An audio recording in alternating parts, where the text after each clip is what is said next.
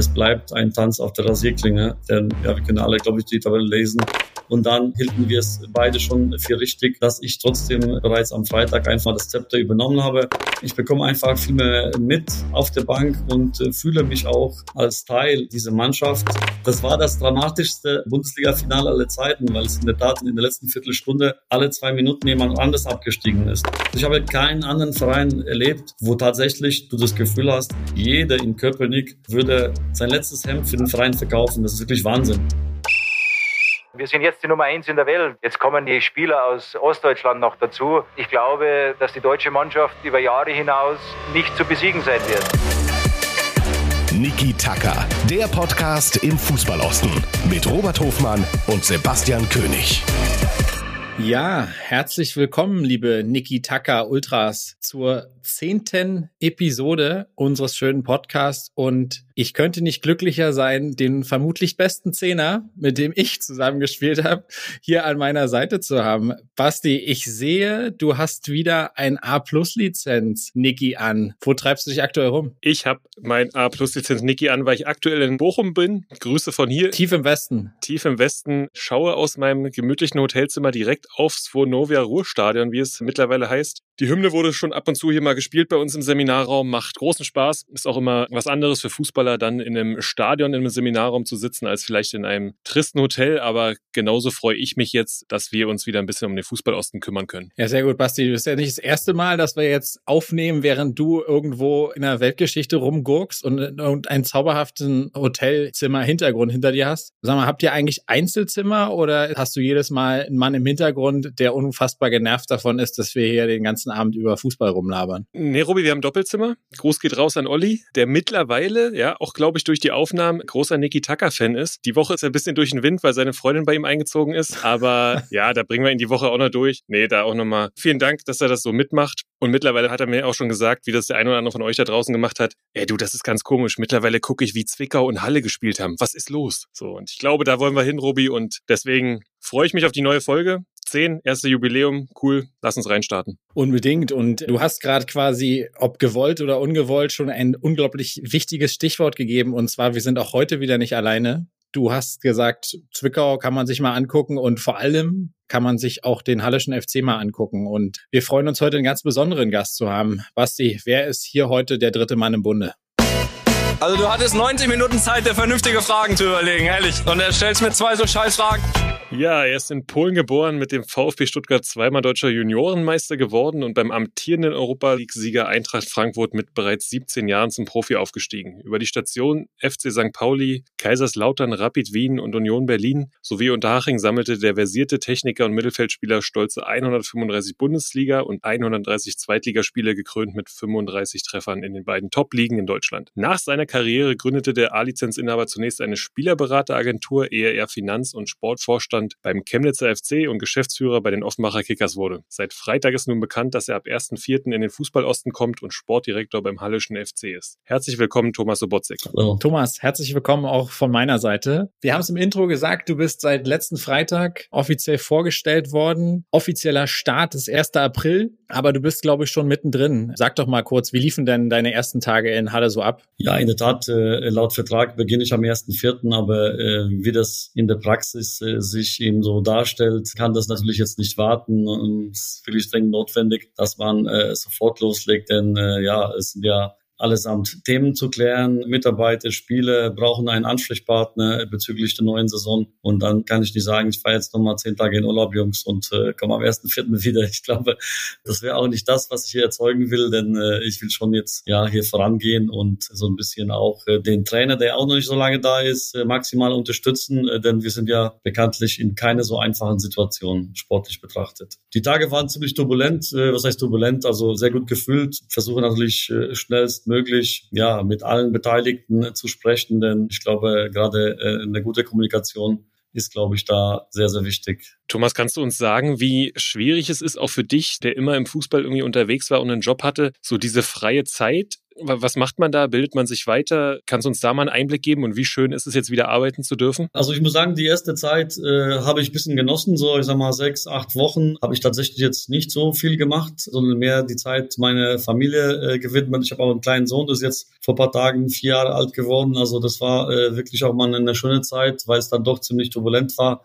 Äh, am Ende, es war sehr stressig, gerade das letzte Dreivierteljahr bei Kickers Offenbach. Ja, und dann äh, ist dann Selbstorganisation gefragt. Man muss natürlich äh, up-to-date bleiben, denn äh, mein Ziel war und ist, äh, in diesem Business zu bleiben. Also war dann letztendlich angesagt, Tickets organisieren, zu planen, wo, wen beobachtet man. Das habe ich ja ziemlich intensiv gemacht. Ich habe so jetzt, sag mal, pro Wochenende schon zwei bis drei Spiele dann auch live gesehen. Hm, habe mich dann bemüht, wieder mein Netzwerk zu pflegen beziehungsweise zu erfrischen, denn auch das bleibt dann so ein bisschen auf der Strecke, wenn man im Alltagsgeschäft ist und nur noch seine eigene Welt so ein bisschen hat dann vernachlässigt man sein Netzwerk. Und ich habe ja doch durch meine vielen Stationen auch als aktive Spieler ein ziemlich umfangreiches Netzwerk. Was habe ich noch gemacht? Dann habe ich tatsächlich noch meine Englischkenntnisse aufpoliert. Ich habe bei der Berlin School einen äh, Intensiv-Englischkurs belegt, also Wirtschaftsenglisch habe da jetzt das nochmal ein bisschen aufpoliert. Das war so ein sechs Wochen Lehrgang, äh, wo ich dann tatsächlich jeden Tag von 8.30 Uhr bis äh, 14 Uhr eingespannt war. Das hat mir so ein bisschen Struktur gegeben, dann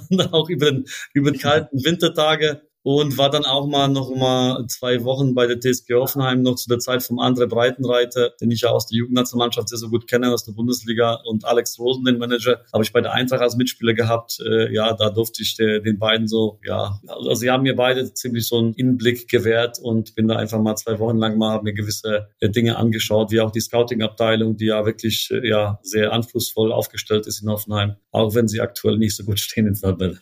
Ja, und jetzt bist du wirklich, äh, wir haben es angesprochen, schon bei Halle mittendrin. Du hast äh, mit dem Tag der Verkündung auch bei Instagram gepostet, lasst es uns gemeinsam anpacken. Dem kann man entnehmen, der Funktionär Thomas Sobotzek ist auf jeden Fall ein Teamplayer, richtig? Also wenn man in, äh, so lange im Fußball ist und kein Teamplayer ist, äh, das wäre ein bisschen schwierig oder sagen wir so, es wäre schwierig für mich gewesen, mich so lange da zu halten, denn äh, das ist ja elementar und das erlebt man äh, als Spieler ziemlich schnell, aber auch dann später noch als Verantwortlicher noch mehr. Das geht äh, wirklich nur, wenn man es schafft, äh, die ganze Gruppe und nicht nur die Gruppe intern, sondern auch die Fans, die Sponsoren, ja eigentlich die gesamte Stadt hinter sich zu bringen. Dann kann man wirklich unfassbare Energie entwickeln und dann sind auch äh, sogenannte Wunder möglich. Aber wenn das alles so zerstritten, zerstrückelt ist und äh, ob jetzt in der Mannschaft oder im Verein, ist es einfach schwierig. Und deswegen bin ich jetzt äh, wirklich ein, ja, ein großer Verfechter davon, die Leute einfach zusammenzubringen bringen und aufs gemeinsame äh, Ziel einzuschwören. Das gemeinsame Ziel kann ja wahrscheinlich nur Klassenerhalt sein. Das ist in erster Linie jetzt erstmal der Auftrag für den HFC. So verstehen wir es. Kannst du skizzieren, wie schwierig die Situation ist? Hast du die Mannschaft jetzt schon kennengelernt? Ich vermute, die Liga kennst du schon. Wie ist so dein erster Eindruck von der Truppe?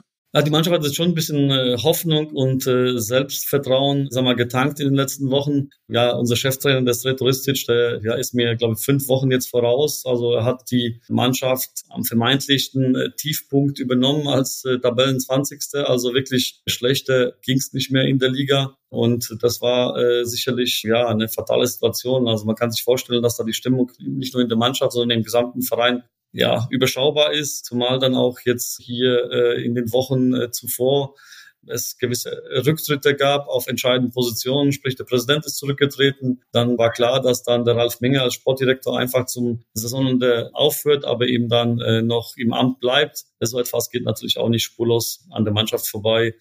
Der Sreto hat jetzt ja also mal sehr gut vorgearbeitet, ne? also hat jetzt wirklich innerhalb von wenigen Wochen ja, in sechs Spielen, äh, ich glaube, zehn Punkte geholt. Äh, man steht jetzt aktuell auf einem Nicht-Abstiegsplatz, aber es bleibt ein Tanz auf der Rasierklinge. Denn äh, ja, wir können alle, glaube ich, die Tabelle lesen und es sind jetzt noch zehn Spiele man kann sich eigentlich kaum noch große Ausrutsche oder Durchstrecken leisten. Du hast eben schon angesprochen, du bist jetzt schon da und dein Vorgänger Ralf Minge ist auch noch da. Wie ist denn euer Austausch? Also hast du dich schon eng mit Ralf Minge besprochen? Ihr habt ja jetzt ein bisschen, sagen wir mal so, kann man so und so interpretieren, aber ein Stück weit den Luxus, euch noch austauschen zu können und einen möglichst reibungslosen Übergang hinzubekommen. Ja, also sagen wir mal, den Übergang haben wir am Freitag gemacht. Das ist jetzt ja in der Theorie vielleicht möglich, dass man dann irgendwie so nebeneinander erarbeitet, aber ich glaube, das ist im, im Sport schon ein bisschen anders, ja. Klar. Also man, die Emotion spielt schon eine sehr, sehr große Rolle, die Motivation. Und dann hielten wir es beide schon für richtig, auch wenn die sag mal, Vertragsverhältnisse etwas anders besagen, dass ich trotzdem bereits am Freitag einfach das Zepter übernommen habe. Und wenn mir etwas unklar ist, wenn ich Fragen habe, kann ich den Ralf jederzeit anrufen. Also ich denke, wir schätzen uns da auch äh, gegenseitig, respektieren uns und äh, da sehe ich jetzt keine Probleme, zumal der Leiter hier äh, hinter dem Ralf, Martin Börner, weiterhin jetzt im Verein verbleibt und faktisch in alle Themen hundertprozentig involviert war und auch ist. Du hast den Vertrag unterschrieben bis 2025. Die Besonderheit, vielleicht für, für viele, für mich gar nicht so, ich finde es eher logisch, auch bis Dezember. Würde ich jetzt so sagen, normalerweise macht es sowieso keinen Sinn, dass die Verträge von Funktionären auch bis Saisonende gehen, weil ja, du kannst ja nicht im Sommer dann wieder neu anfangen. Wie waren die Gedankenspiele? War das auch ein Wunsch von dir?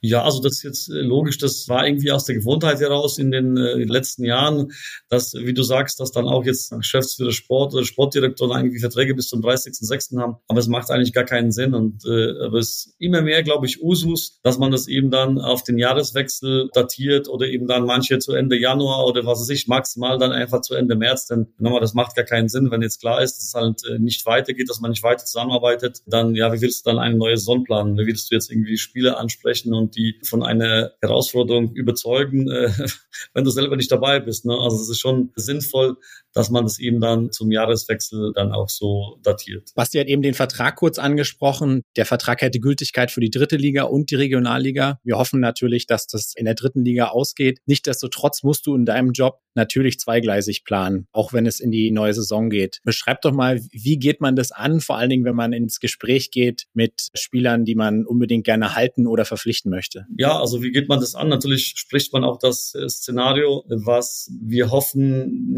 dass nicht passiert, aber man muss sich damit auseinandersetzen und ich äh, versuche trotzdem hier einen Weg aufzuzeigen, eine Perspektive, dass äh, egal wie das jetzt am Ende der Saison ausgeht, dass wir hier etwas aufbauen werden, wo es sich lohnt, vielleicht dabei zu sein. Dabei sein ist ein gutes Stichwort. Du hast jetzt auch in Elversberg, warst du direkt mit dabei, hast auf der Bank gesessen. Sportdirektor auf der Bank oder auf der Tribüne ist ja immer so ein Thema bei vielen Vereinen, bei vielen deiner Kollegen. Wieso hast du dich für diesen Weg entschieden? Weil ich gerne, sag mal, die Stimmung äh, wahrnehme. Ich glaube, dass äh, mir das auch hilft, gewisse Dinge auch zu beurteilen oder einzuschätzen. Ich bekomme einfach viel mehr mit auf der Bank und äh, fühle mich auch als Teil dieser Mannschaft. Ja, ich äh, bin jemand, der einfach Bestandteil des Ganzen ist. Bin dabei, wenn gewonnen wird, bin dabei, wenn verloren wird und sehe mich da äh, nicht irgendwie als übergeordnet. Das soll aber jetzt nicht die Kollegen irgendwie disqualifizieren, die das anders sehen. Ja, das ist, da gibt es unterschiedliche Ansichten. Natürlich sieht man auf der Tribüne viel mehr. Man hat die bessere Sicht, ja. Aber es ist ja auch klar, das bleibt ja jetzt nicht bei den Eindrücken aus dem Spiel. Man studiert so ein Spiel dann auch zigmal auf Video. Insofern ist, glaube ich, der Nachteil, den man auf der Bank hat, rein von der Sichtweise jetzt äh, überschaubar, weil man ohnehin dann äh, zigmal solche Spiele mittlerweile heute auf Video, also auf diversen Portalen dann auch analysiert. Wie auch immer die weitere Saison jetzt ausgeht, du wirst auf jeden Fall wahnsinnig viel zu tun haben, weil ich glaube, mehr als 15 Verträge auslaufen. Teilweise sind es auch äh, Laien, die jetzt im Winter übernommen, unternommen wurden. Und du hast gerade schon gesagt, du arbeitest mit Transparenz und möchtest den Leuten auch ehrlich die Szenarien darlegen. Was ist dann das, wo du sagst, hey, pass auf, das ist ein Faustpfand, das ist das, was wir hier in die Waagschale werfen können, wenn es darum geht, die Jungs vom Hallischen FC zu überzeugen? Ja, der Club ist, äh, würde ich mal sagen, schon sehr solide aufgestellt. Also wir haben jetzt schon eine ganz gute Basis. Hier wachsen finanziell die Bäume nicht in den Himmel, das ist ja bekannt. Aber es ist auch nicht so, dass wir jetzt am Hungertuch nagen, sodass jetzt schon äh, eine gewisse Stabilität auch gewährleistet werden kann, auf der sich dann auch aufbauen kann. Denn jetzt ohne eine finanzielle Stabilität wirst du letztendlich auf Dauer einfach keinen Erfolg haben, wirst auch nichts dann auch Nachhaltiges aufbauen können. Insofern haben wir auch, ein, ich finde, ein tolles Stadion. Wir haben ein gutes Umfeld, überragende Fans. Die Stadt Halle, glaube ich, ist schon definitiv auch sehr wohnenswert. Also wir müssen uns da jetzt nicht verstecken, auch jetzt hinter kaum einen Konkurrenten da, selbst in der dritten Liga, glaube ich, das ist schon auch ein attraktiver Standort. Ja, das sehen wir auch so. Speziell Stadion und Stimmung kann dann, glaube ich, ein, ein großes Faustpfand sein. Und daher mal die letzte Frage von mir jetzt auch zum HFC. Warum ist Rhetoristisch genau der richtige Trainer für den HFC? Er ist äh, fachlich und zwischenmenschlich wirklich eine herausragende Persönlichkeit. Also er ist ein sogenannter, ich sag mal, Menschenfänger, der äh, wirklich die Jungs fachlich, aber auch emotional in der Lage ist zu packen und er packt sie auch. Ich bin überzeugt eben, dass er die ja aus dem äh, vorhandenen Potenzial, was wir haben, aus dem Material, das Maximum rausholen wird. Ja, und ob es dann am Ende reicht, das werden wir sehen. Aber ich glaube schon, dass die Wahrscheinlichkeit sehr groß ist, dass wir es unter Leitung von Sedristic am Ende wahrscheinlich ziemlich knapp, aber dann doch schaffen werden. Die Daumen sind dafür auf jeden Fall gedrückt. Noch eine ganz kurze Frage. Wir haben jetzt auch darüber gesprochen, herausfordernd und so weiter. Aber es gibt ja auch positive News. Du hast angesprochen, ihr seid sechs Spiele ungeschlagen und letzte Woche hat Jonas Niedfeld auch verlängert bis 2026. Kann das A, ein positives Signal sein, auch für andere, für die Mitspieler und B, warst du da auch schon involviert? Also ich hoffe natürlich, dass es jetzt ein positives Signal haben wird. Also zumindest, ich glaube, ich dokumentiert es, was ich äh, vorhin erwähnt habe, dass wenn ein so ein erfahrener, guter Spieler, der mit Sicherheit auch hätte woanders unterkommen können, sich dann für den Hallischen FC entscheidet, selbst in solch eine ja ungewissen äh, Situation, dann besagt es schon etwas, ja. Ich habe mich mit Jonas auch am Freitag gleich nach Amtsantritt auch sehr, sehr lange unterhalten und ja, habe so ein bisschen auch reingehört und äh, ich habe auch von seiner Warte auch sehr, sehr viel zu Zuversicht äh, wahrgenommen in Bezug auf die Zukunft. Und ja, ich hoffe, dass er mir da auch helfen wird, vielleicht auch mal den einen oder anderen von unserem gemeinsamen Weg zu überzeugen, der vielleicht noch etwas reserviert ist aktuell. Wenn ich mir seine bisherigen Stationen so angucke, da kriegt der HFC, glaube ich, auch einen Sanierer sowohl in Offenbach als auch in Chemnitz hast du, glaube ich, Umstände wiedergefunden, die vielleicht nicht die aller einfachsten waren. Wenn wir mit Offenbach mal anfangen mit deiner letzten Station, da bist du im November 2019 eingestiegen. Da war der UFC eher ein Abstiegs- als ein Aufstiegskandidat. Ist dann am Ende Platz acht in der Saison noch rausgesprungen und dann wart ihr mehrfach auch Dritter. Ganz interessant, wenn man sich das ein bisschen anguckt, wer jeweils vor euch lag. Das waren Freiburg 2 und Elversberg in der ersten Saison und dann wieder Elversberg. Und ja, ein Blick in die aktuelle Drittliga-Tabelle verrät, wie stark die Mannschaften in der Regionalliga Südwest offensichtlich waren. Also eigentlich durchaus was erreicht in Offenbach. Sagst du, hey, Ärmel hochkrempeln und nicht optimale Situationen bestmöglich ausschöpfen, ist was, was irgendwie zur DNA von Thomas Sobotzig gehört? Also ich würde schon mal gerne unter einfacheren Bedingungen dann einfach äh, äh, starten und auch arbeiten. Aber seien wir doch ganz ehrlich, da wo es gut oder sehr gut läuft, wird auch selten gewechselt. Ne? Und das heißt, man muss ja äh, irgendwo dann auch einen Job bekommen. Und bei mir ist generell das Glas immer halb voll. Und deswegen nehme ich auch gerne große Herausforderungen an. Und jetzt auch wenn du mit Offenbach äh, angefangen hast, dann war jetzt sagen wir, mein Start in dieses Business dann doch der Chemnitz FC. Und ja, schwierigere Situation kann man sich äh, kaum ausmalen. Der Verein war ja in der Insolvenz, also hat jetzt quasi vier oder sechs Wochen bevor vor meinem Antritt die Insolvenz angemeldet und dann bin ich angekommen und musste dann quasi bei null anfangen oder beziehungsweise bei null wäre schön gewesen. bei Minus. Bei einem äh, fetten Minus. Ich kann mich noch erinnern, als ich dann mit dem Insolvenzverwalter mich zusammengesetzt habe und dann habe ich gefragt, naja, wir hatten jetzt äh, Vertrag für die kommende Saison. Immerhin war es dann schon irgendwie Mai, ne, als ich angefangen habe. Und er sagte, na ja, drei Spiele. Und, und die drei, die Vertrag hatten, die wollte man jetzt nicht wirklich unbedingt halten. Das war unter uns. Sehr gut. Also das war schon eine Zeit, wo ich aber wahnsinnig viel gelernt habe, wo es wirklich tagtäglich ja rund ging. Äh, natürlich mit sehr, sehr schwierigen äußeren Umständen. Man hat natürlich auch im Umfeld nicht alles verstanden. Ich meine, der Insolvenzverwalter ist nun mal dann der absolute Chef in so einer Situation. Ja, auch ich war nur bedingt der Chef in finanzieller Hinsicht, auch wenn es bei mir auf der Visitenkarte stand. In einer Insolvenz gibt es nur einen, der entscheidet final. Ne? Und dann ist es eben so, dass jetzt auch, äh, sag mal, vieles stimmungsmäßig so suboptimal gelaufen ist, trotz des maximalen sportlichen Erfolges. Kannst du für unsere ZuhörerInnen und uns mal so ein bisschen die Unterschiede vielleicht skizzieren, was so am markantesten Unterschiede sind? Ostverein Chemnitz, Westen Offenbach. Was ist da so am markantesten vielleicht für dich, auch im Umgang mit Gremien, Fans, wie auch immer? Also ich muss ganz ehrlich sagen, also ich äh, würde jetzt nicht das an Ost oder West festmachen. Ich glaube tatsächlich, dass jeder Fußballverein sehr ähnlich, aber dann doch sehr anders dann auch funktioniert. Und das ist vor allem abhängig von den handelnden Personen. Das ist jetzt meine persönliche Erfahrung. Habe ich auch so die Erfahrung gemacht. dann deckt sich das. Thomas, wenn wir ganz kurz nochmal über den OFC mhm. sprechen. Ähm, das war ja quasi deine letzte Station, auch die Station zusammen mit Sreto und äh, ich habe es eben schon gesagt, meines Erachtens durchaus auch erfolgreich gewesen, aber es hat halt nicht zu dem ganz großen Wurf gereicht, den sich vielleicht in Offenbach auch alle erhofft haben. Siehst du gerade rückblickend betrachtet, dass eure Leistung, also die von dir persönlich, vielleicht aber auch von Sretoristic als Trainer, nicht in dem Maße anerkannt wurde, wie es vielleicht legitim gewesen wäre?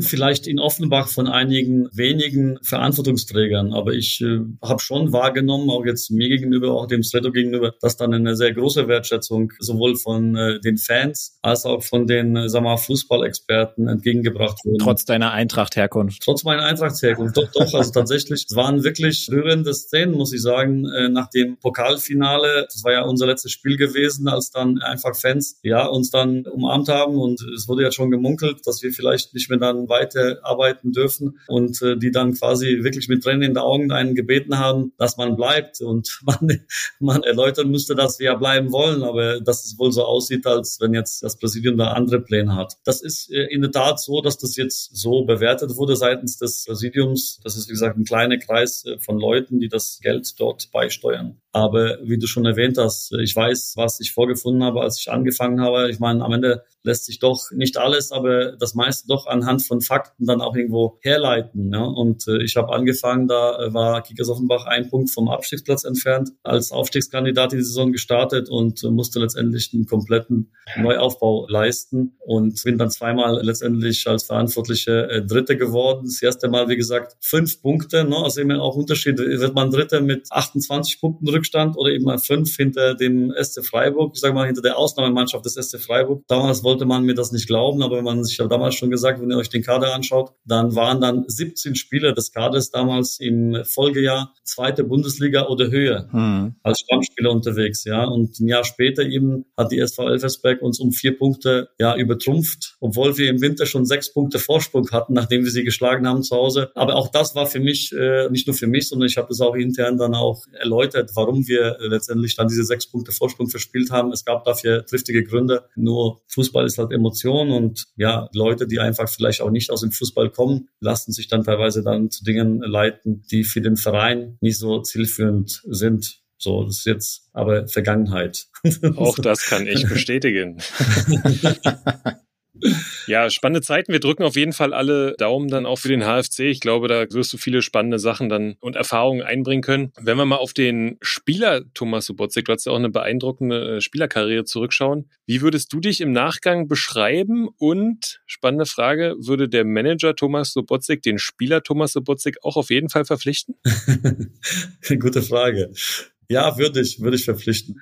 Ich behaupte, dass ich schon, sag mal, den Fußball für ganz oben definitiv im, im Kopf hatte. Ich habe schon von meiner Fußballintelligenz gelebt, was mir für, für ganz oben äh, tatsächlich äh, gefehlt hat äh, auf Strecke waren die körperlichen Voraussetzungen. Also ich war tatsächlich sehr verletzungsanfällig und das hat einfach eine größere Karriere nicht erlaubt. Ich habe einmal einen großen Wechsel gewagt zum ersten FC Kaiserslautern, damals zum Otto Rehagel. Es war eine Mannschaft, die damals regelmäßig international gespielt hat, nur zwei Jahre vor Deutscher Meister geworden. Und dann war es halt eben so, das muss man auch ja in aller Klarheit dann so anerkennen, äh, war die Luft für mich dann zu dünn, denn äh, mein Körper hat es einfach nicht gegeben, dass ich alle drei Tage 90 Minuten Fußball spiele. Ja, mein Knie hat schon diverse Operationen Operation hinter sich gehabt und äh, brauchte nach so einem anstrengenden Spiel schon mal äh, zwei, drei Tage, um wieder zur Ruhe zu kommen. Ja, und wir hatten schon gesagt, dein Herz hängt, glaube ich, so an der Eintracht. Du warst insgesamt dreimal da und war sicherlich auch deine erfolgreichste Zeit.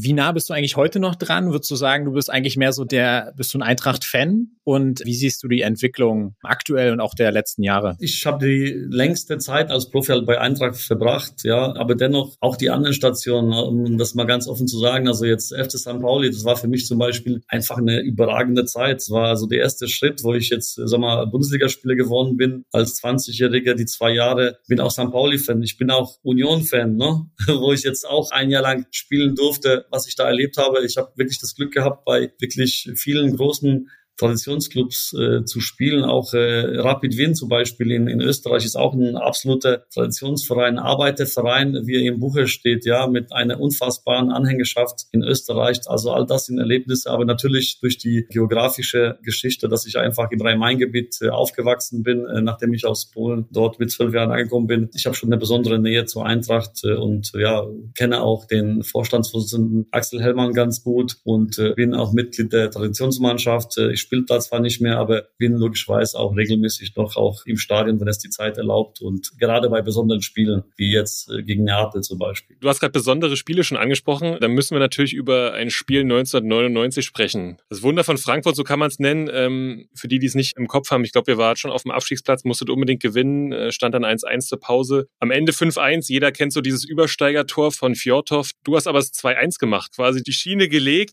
Dein größtes Spiel von den Emotionen her, kann man das so sagen? Und welche Erinnerungen hast du daran? Ja, also den, den kann man gar nicht entgehen, ne? weil das in, äh, jedes Jahr in einem Rückblick dann immer wieder kommt, ja.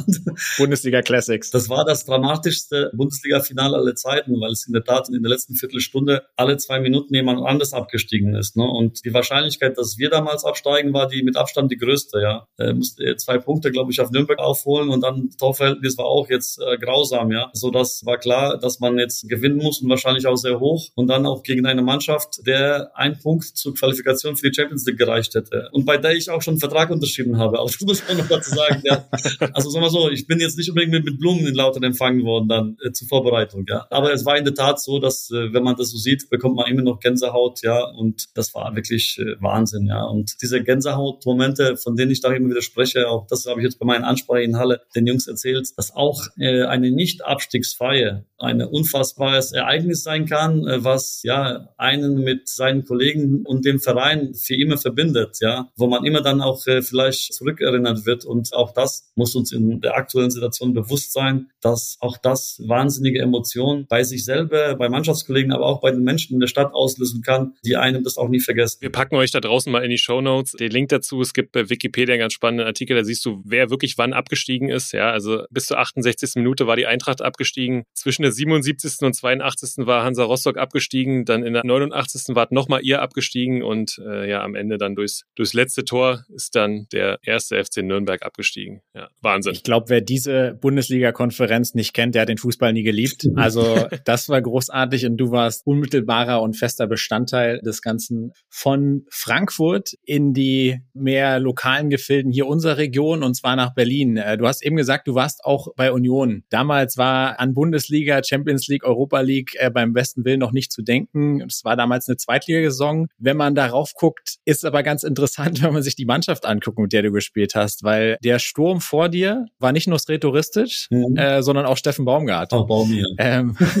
wie war deine Erinnerung an das eine Jahr in Berlin? Ja, es war genial auf der einen Seite und auch irgendwie total traurig auf der anderen Seite, weil ich habe dort etwas erlebt, was ich im Sport so nie vorher so erlebt habe, auf die Mannschaft bezogen auch nie nahe und hoffentlich muss ich sowas auch noch nie erleben, was jetzt die Mannschaftsstruktur anbetrifft. Also ich, tatsächlich war es das so, dass wir rein von den Namen her, also rein von der Leistungsfähigkeit der einzelnen Spieler eigentlich eine Mannschaft hatten, die ins obere Drittel mindestens gehört hat. Ne? Also man hat jetzt im Verein insgeheim gehofft, dass wir irgendwo den Aufstieg mitspielen und sind dann am Ende abgestiegen. Und es war tatsächlich so, dass wir eine Mannschaft hatten, die in solche zwei Gruppen geteilt war, die wirklich nicht miteinander konnten. Ja, und ich weiß noch, dass jetzt äh, gerade der Baumi, weil du ihn ansprichst, und ich waren so diejenigen, die so ein bisschen als Vermittler alles versucht haben, irgendwie, um diese beiden Blöcke aufeinander zuzubewegen, damit man wenigstens halbwegs auf dem Platz eine Mannschaft wird. Aber das war einfach nicht möglich. Wie gesagt, ich kann mir das bis heute nicht erklären, warum das so verfahren war. Aber das war wirklich brutal und gipfelte dann in so einer Auseinandersetzung. Wir haben alle, glaube ich, schon mal irgendwie eine Schubserei im Training erlebt oder auch mal ein böses Foul oder was auch immer. Aber eine Schlägerei mit Fäusten, äh, die oh. dann über mehrere Minuten geht, wo dann am Ende der eine mit einem Cut und der andere mit einem offenen Nasenbeinbruch vom Platz runtergeht, Halleluja. hat schon eine eigene Qualität gehabt. Und da hilft es dann auch nicht letztendlich, dass du gute Spieler hast. Sowas kann halt nicht funktionieren. Aber ansonsten, was ich damals schon gespürt habe, also ich habe keinen anderen Verein erlebt, wo tatsächlich du das Gefühl hast, jeder in Köpenick würde sein letztes Hemd für den Verein verkaufen. Das ist wirklich Wahnsinn. Und wie gesagt, ich habe ja bei vielen Traditionsclubs gespielt und dann überall ist die Unterstützung immens, aber dort ist die noch besonders, weil du nie etwas Negatives gehört hast. Also ich, da gibt's auch eine Anekdote. Ich weiß noch, dass, weil du Streter erwähnt hast, ich laufe mit dem Streter einmal dem Training so zum Parkplatz ja von unseren Kabinen und war schon so ein bisschen leicht dunkel, also nicht ganz, aber und dann sehen wir so ein Grüppchen Fans so in unsere Richtung laufen. Ne? Und wir haben auch schon mal woanders gespielt und standen auf dem Abstiegsplatz. Dann gucken wir uns an sagen, oh, jetzt wird's gleich lustig. Ne? Nicht, dass wir jetzt noch einen abbekommen. Ne? Und es ist genau das Gegenteil äh, eingetreten. Ne? Die kamen dann auf uns zu und haben uns einfach ermutigt, haben uns nochmal Mut zugesprochen fürs Wochenende, dass sie da sind, dass wir Vollgas geben sollen und dass sie komplett hinter uns stehen. Und das ist schon äh, beeindruckend gewesen, das ist mir bis heute haften geblieben. Ja, und ich glaube, das ist speziell heute dann auch noch so die, die Besonderheit in Köpenick. Bin sehr gespannt, wie es dann auch wird, wenn das Stadion vielleicht nochmal vergrößert wird, wo es jetzt hingeht. Ob es jetzt wirklich äh, nochmal Champions League spielen, das ja, werden wir eng begleiten und würden dich jetzt nochmal in unser Fragenfeuer schicken wollen. Okay. Ah, darum sind solche Spiele ganz gut auch mal, dass du wieder mit beiden Booten der Tatsache bist. So ist es. Und daher fragen wir dich, Thomas, wer war der beste Trainer in deiner Karriere? Felix Magath. Kurz und deutlich. Du bist ja relativ frisch in Halle. Wir haben uns trotzdem gefragt, gibt es schon ein Lieblingscafé oder ein Lieblingsrestaurant in Halle, was du hast? Ja, äh, Griechen in der Innenstadt, aber ich muss zugeben, ich konnte mir den Namen nicht merken. Ja. Finden wir raus. Das schönste Tor deiner Karriere? Boah, also ich habe einmal drei Tore gemacht, das ist mir hängen geblieben. Beim KfC Uerdingen, Friedhelm Funkel war Trainer, das, das ist mir hängen geblieben. Aber ob es die schönsten waren, weiß ich nicht. Die alte Grotenburg, nehme ich an? Ja, genau. Und ich habe ja rechts in dem Spiel gespielt und auf der anderen Seite war äh, der der holländische Nationalspieler Jan Heinze, der war noch kleiner als ich. Insofern habe ich zwei Kopfballtore in dem Spiel gemacht. Thomas, am 27. Mai 2023 werde ich hoffentlich eine schöne äh, Feier mit unserer Mannschaft haben. Wer war denn der beste Mitspieler, mit dem du jemals gespielt hast? Juri Djokaev in Kaiserslautern. Oh ja. Der, zu, zu Juri Djorkaev gibt's ja auch eine kleine Geschichte, ne? was deinen Transfer angeht. Ich glaube, du hast vorhin schon gesagt, du bist von Frankfurt zu Kaiserslautern gewechselt. Und nachdem du unterschrieben hattest, hatte man dir, willst mal so sagen, Juri Djorkaev vor die Nase gesetzt, richtig? Ja, das war quasi meine Position, für die ich geholt wurde. Das war jetzt nicht unmittelbar danach, aber er kam dann so irgendwie während der Vorbereitung, ja. Aber ganz ehrlich, ich hätte es an Vereinsstelle auch gemacht. Welches war das schönste Stadion, in dem du jemals gespielt hast? Äh, im Wembley. Oh. Okay, welches Spiel war das? Das war jetzt nicht als Profi, da war es als äh, U15-Nationalspieler für Deutschland gegen England. Da, da gibt es, glaube ich, eine, bis, ich weiß nicht, bis heute gelebt für diese Tradition, aber es gab diese Spiele gegen England, einmal eben in Deutschland, einmal in England und das Stadion war immer ausverkauft. Ich weiß nicht, wie sie es gemacht haben, ob da jetzt viele Schulklassen eingeladen wurden, keine Ahnung. Das war auf jeden Fall sehr, sehr feierlich und äh, ja, ich glaube, ich habe das sogar noch auf Video, habe ich das noch so zu Hause nicht digitalisiert.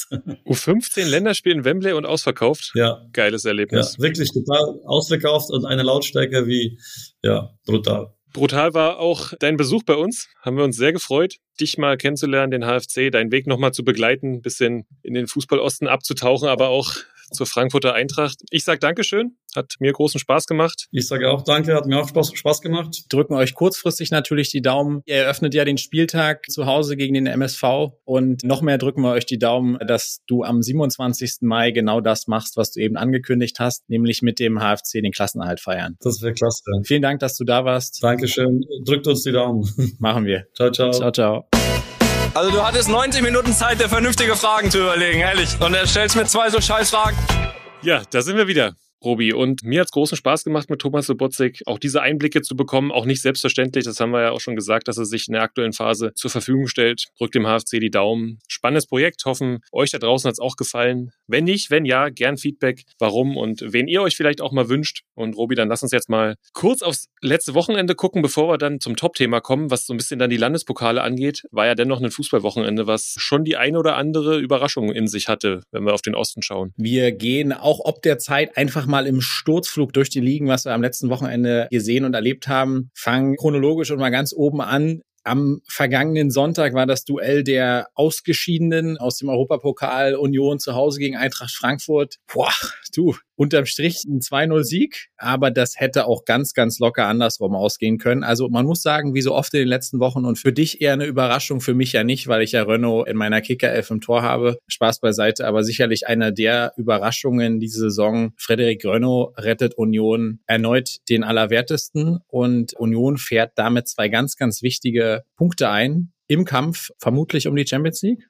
Ja, gibt sogar mittlerweile drei Punkte für den Sieg, Robi. Deswegen war es, glaube ich, noch, noch wichtiger, dass sie gewonnen haben. Ich gebe ehrlich zu, ich habe Frederik Renault immer unterschätzt, habe auch den Leuten, die ihn bei uns in der Kickerelf geholt haben, ordentlich Feuer gegeben, wie man das machen kann. Ja, mittlerweile muss man sagen, erneut auch Spieler des Spiels und Garant auch für den immer wahrscheinlicher werdenden Champions League Einzug. Da, da bin ich bei dir. Noch ganz kurze Randnotiz. Oliver Glasner hat im Hinspiel gesagt, dass sie Union analysiert haben und dass Union bis dahin immer verloren hat, wenn sie mehr Ballbesitz hatten. Und das haben sie dann geändert und in Frankfurt, glaube ich, auch verdient gewonnen. Ja, scheinbar hat das jetzt wieder vergessen, weil Union hat am Sonntag 37 Prozent Ballbesitz gehabt und ja, wir wissen, was passiert, wenn Union 37 Prozent Ballbesitz hat. Sie gewinnen Fußballspiele. Und von Union gehen wir runter in die zweite Liga und da hat's ganz gewaltig geklappert. Wir fangen mal an mit dem ersten FC Magdeburg, der ehrlicherweise sang- und klanglos und auch vollkommen verdient, auch in der Höhe verdient, 0 zu 3 bei Kräuter Fürth verliert.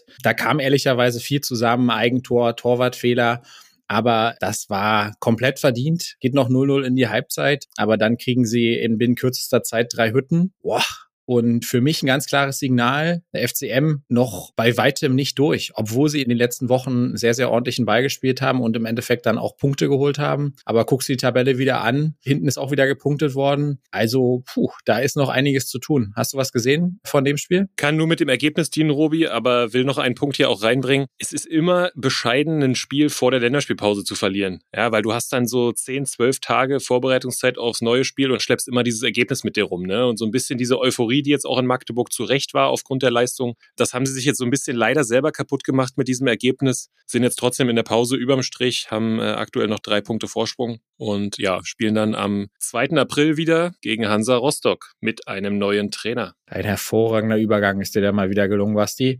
Ja, der FC Hansa hat zu Hause 2 zu 5 gegen Düsseldorf verloren, zwischenzeitlich auch 0-4 zurückgelegen. Und dann haben die Mechanismen erneut gegriffen. Für uns beide, wir haben Sonntagabend schon geschrieben, war es ehrlicherweise nicht so eine wahnsinnig große Überraschung. Aber man hat sich dann eben von Patrick Löckner, der erst im November gekommen war, schon wieder verabschiedet. Sehr interessant ist auch die Art der Kommunikation. Wenn man sich anguckt, wie der FC Hansa Patrick Löckner verabschiedet hat, ich würde mal sagen, soweit man das in Social Media sagen kann, das war schmallippig, weil die üblichen Floskeln, die dann kommen, wir danken Patrick für seine Arbeit oder wünschen ihm alles Gute, ist komplett ausgeblieben. Das ist ehrlicherweise auch ein bisschen sinnbildlich. Und wir haben letzte Woche schon über den Stimmungsumschwung gesprochen bei Hansa. Ich habe auch aus einigen Quellen gehört, dass man nicht so ganz so böse ist, dass Patrick Löckner gegangen worden ist. So ist der Eindruck. Du hattest mir ja dann auch geschrieben oder äh, zu Recht bemerkt, dass die Trainerentlassung von Jens Hertel ihnen jetzt natürlich um die Ohren fliegt. Ich glaube, dass sie da im Nachgang ähm, das nicht nochmal so machen würden. Die Tendenz und den Stimmungsumschwung haben wir scheinbar letzte Woche richtig wahrgenommen. Ich glaube, die Art und Weise und die fünf Gegentore dann gegen Fortuna Düsseldorf am Wochenende haben den Verantwortlichen keine andere Wahl gelassen.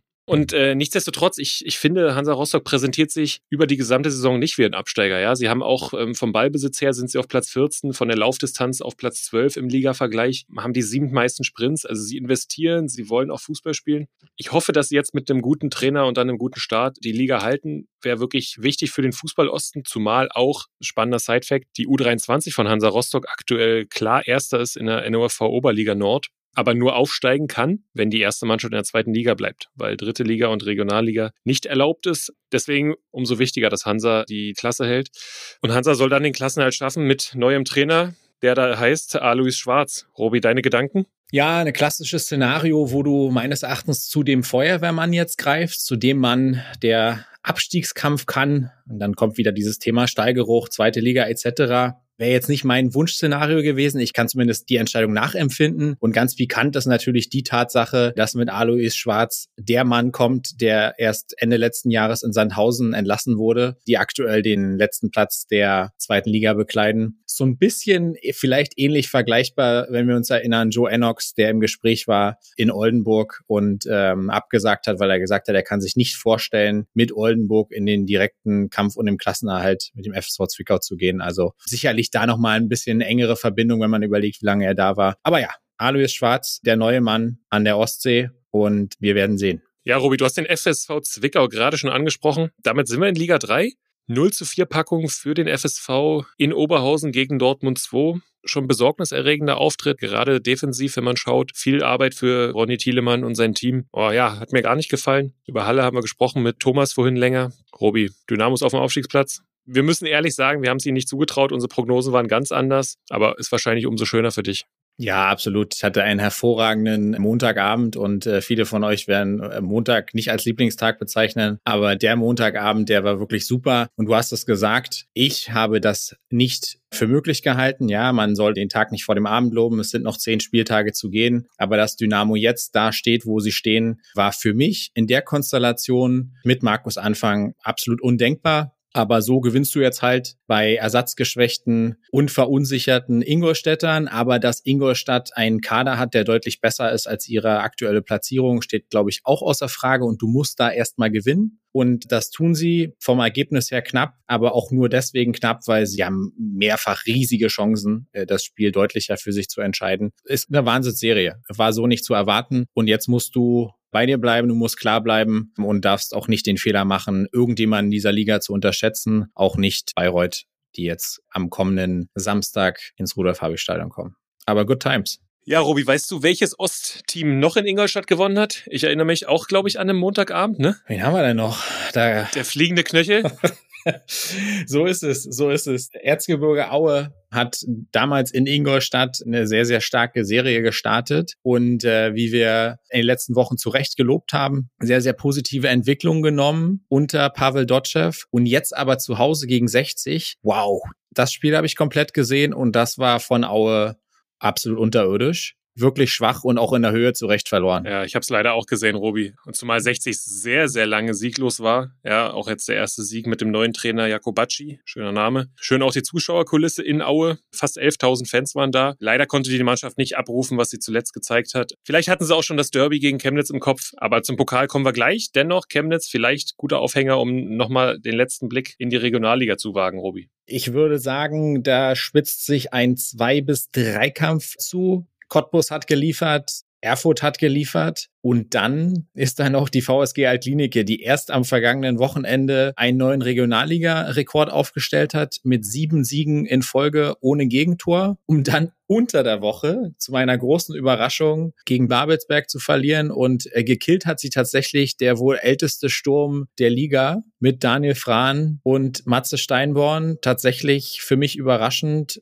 1 zu 2 Niederlage, aber die drei sind da definitiv noch mit in der Musik. Und wer auch den Anschluss gewahrt hat, ist Karl Zeiss Jena mit einem 2 zu 0 Kampfspiel und Kampfsieg. So hat es im Endeffekt auch René Klingbeil danach bezeichnet. Gewinnen sie gegen Chemie, die vorher zweimal 3-0 gewonnen haben. Wie siehst du Zweikampf, Dreikampf, Vierkampf? Ich kenne deine Prognose, aber wie siehst du es? Ich glaube, dass es aktuell schon so ein bisschen, vor allem für unsere Prognosen läuft. Ich glaube, deine Prognose war Erfurt, meine war Cottbus. Ja. Altklinike jetzt, wenn du sieben Spiele in Folge gewinnst, jetzt haben sie aber am Freitag schon ein bisschen Glück gehabt. Jetzt verlieren sie dann gegen Babelsberg, die auch seit sieben Wochen gefühlt underperformed haben. Ich glaube, dass Alklinike dann über Strecke vielleicht nicht diesen Drive hat, oben unbedingt dran zu bleiben. Ich glaube, Jena wird es nochmal spannend machen. Da gibt's dann ja am 19.04. ist jetzt terminiert das Topspiel dann in Cottbus Cottbus hat wieder, ich habe das Spiel gesehen bei Lok, sehr reifen Auftritt hingelegt, war wirklich kein fußballerischer Leckerbissen von beiden nicht, aber trotzdem gewinnen sie das Spiel relativ souverän. Das sind so ein bisschen die Kriterien und Zeichen eines kommenden, ja, zumindest Meisters, ob dann Aufsteigers. Das wird dann Sandro Wagner entscheiden, der übrigens, wir hatten es in der letzten Woche kurz angedeutet, gegen Würzburg das Spitzenspiel 3-0 gewonnen hat und dementsprechend dann in der Relegation auf unseren Nordost-Teilnehmer warten wird.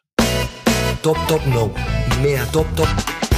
Und damit verabschieden wir uns aus dem Tagesgeschäft, aus dem Liegengeschäft. Und Basti, du hattest schon angekündigt, es ist Länderspielpause und Länderspielpause wird von einigen Vereinen der oberen Ligen genutzt, um zu regenerieren, zu testen. Aber es ist auch Zeit für den Landespokal. Und äh, gerade in unserer Region ist der Landespokal sicherlich was ganz Besonderes. Und da wollen wir heute mal ein Stück weit ein kleines Augenmerk drauf legen, Basti, was steht an? Ja, gerade für euch da draußen auch. Ich glaube, Landespokal oder generell Pokal ist immer was irgendwie Spannendes, was Emotionales, äh, Chance für die Kleinen, Chance für den Underdog und alle haben irgendwie das große Ziel, Finaltag der Amateure dabei zu sein, was automatisch heißt, ARD überträgt im Stream live, aber auch im TV hat jeder Amateurverein dann die Chance und dementsprechend, ja, wollen wir jetzt mal durch unsere Bundesländer mit euch fliegen, den einen oder anderen spannenden Verein vielleicht finden. Spannende Namen gibt's übrigens auch bei den Landespokalen. Robi, Name des Berliner Landespokals bekannt? Ja, ein absolutes Highlight und zumindest aktuell auch das Spannendste am Berliner Landespokal. Es ist der Kosiwasch Landespokal Berlin. Also wer nicht nur die Karre mal richtig gewienert haben will, sondern auch richtig guten, äh,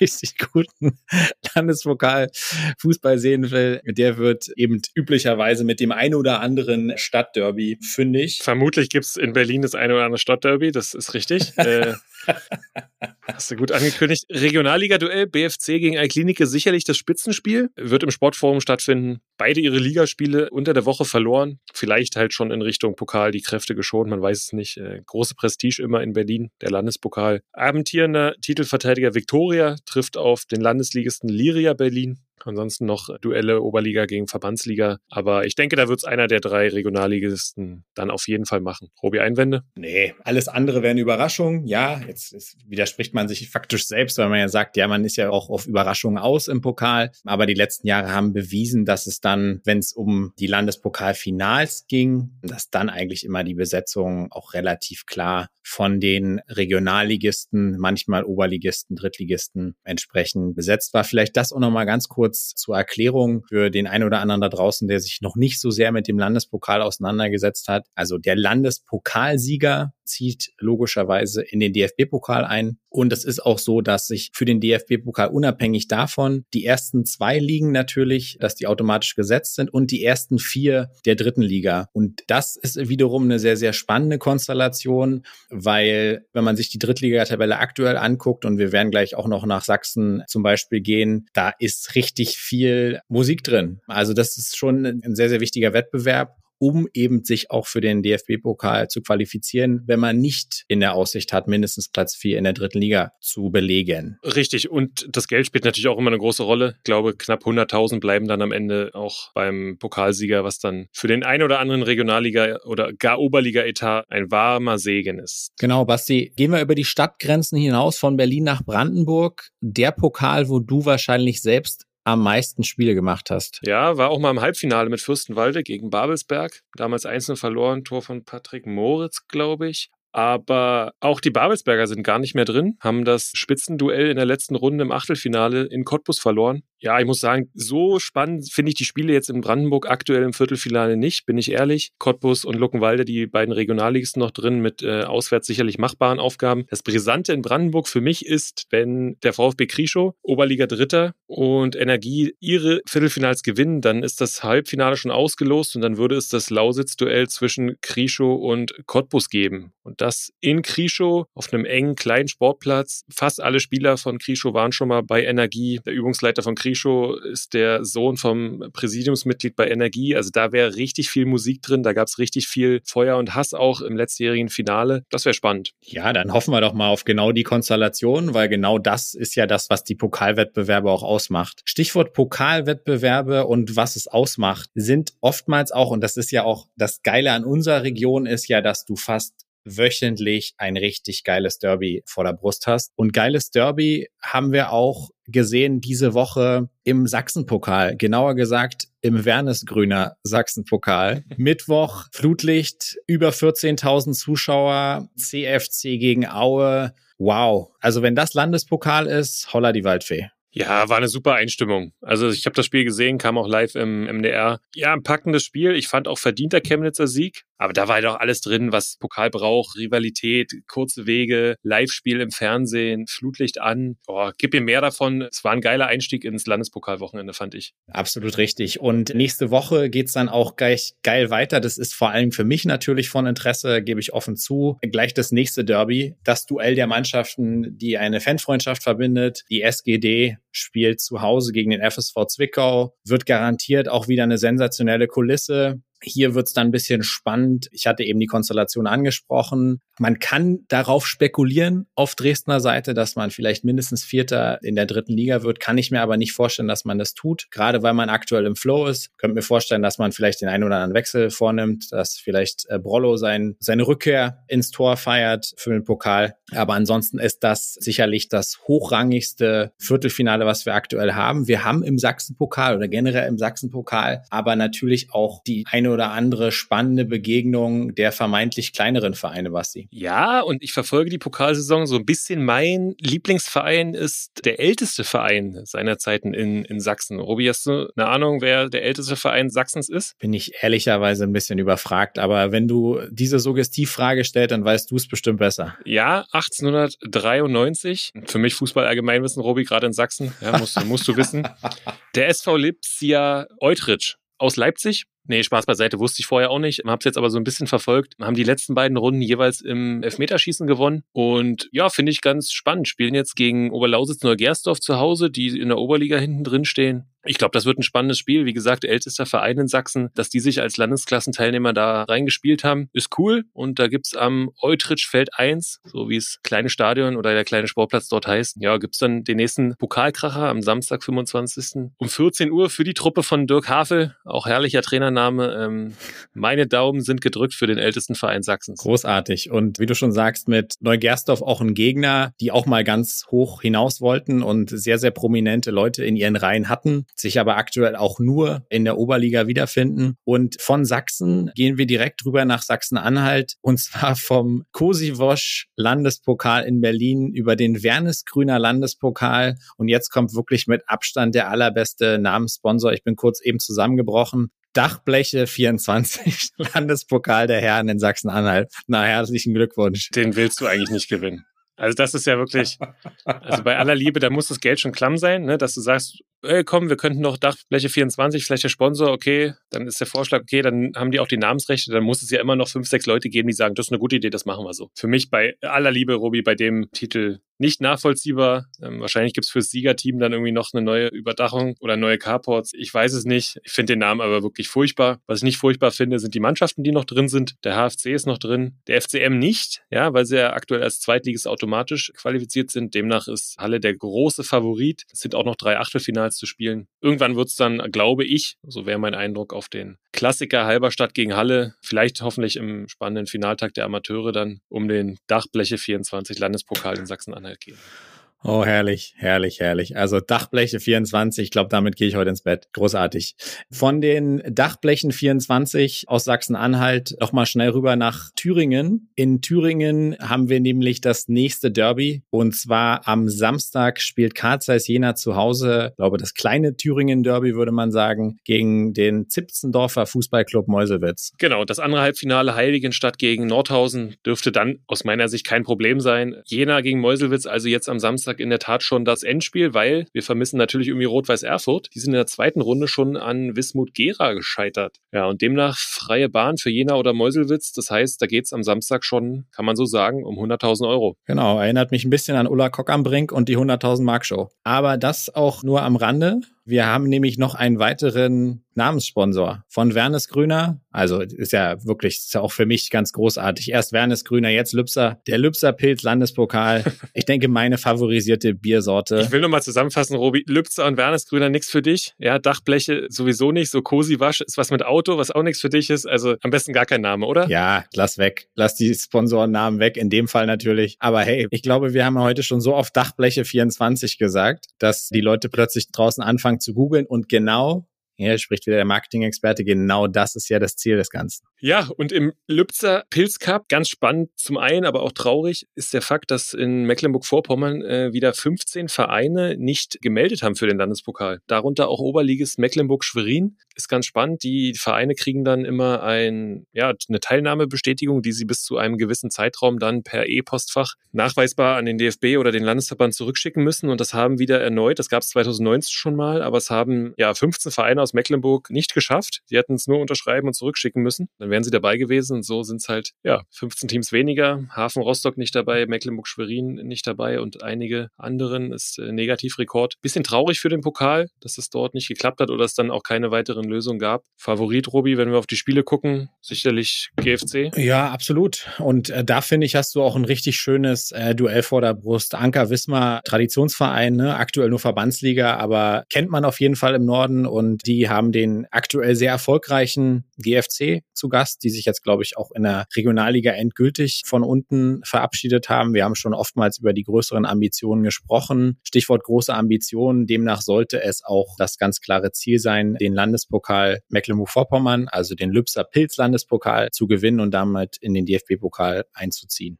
Genau. Und ich denke, dass es äh, auf ein Finale gegen Neustrelitz hinauslaufen wird. Das wäre jetzt so mein, mein Gedanke, äh, seines Zeichens auch äh, Titelverteidiger.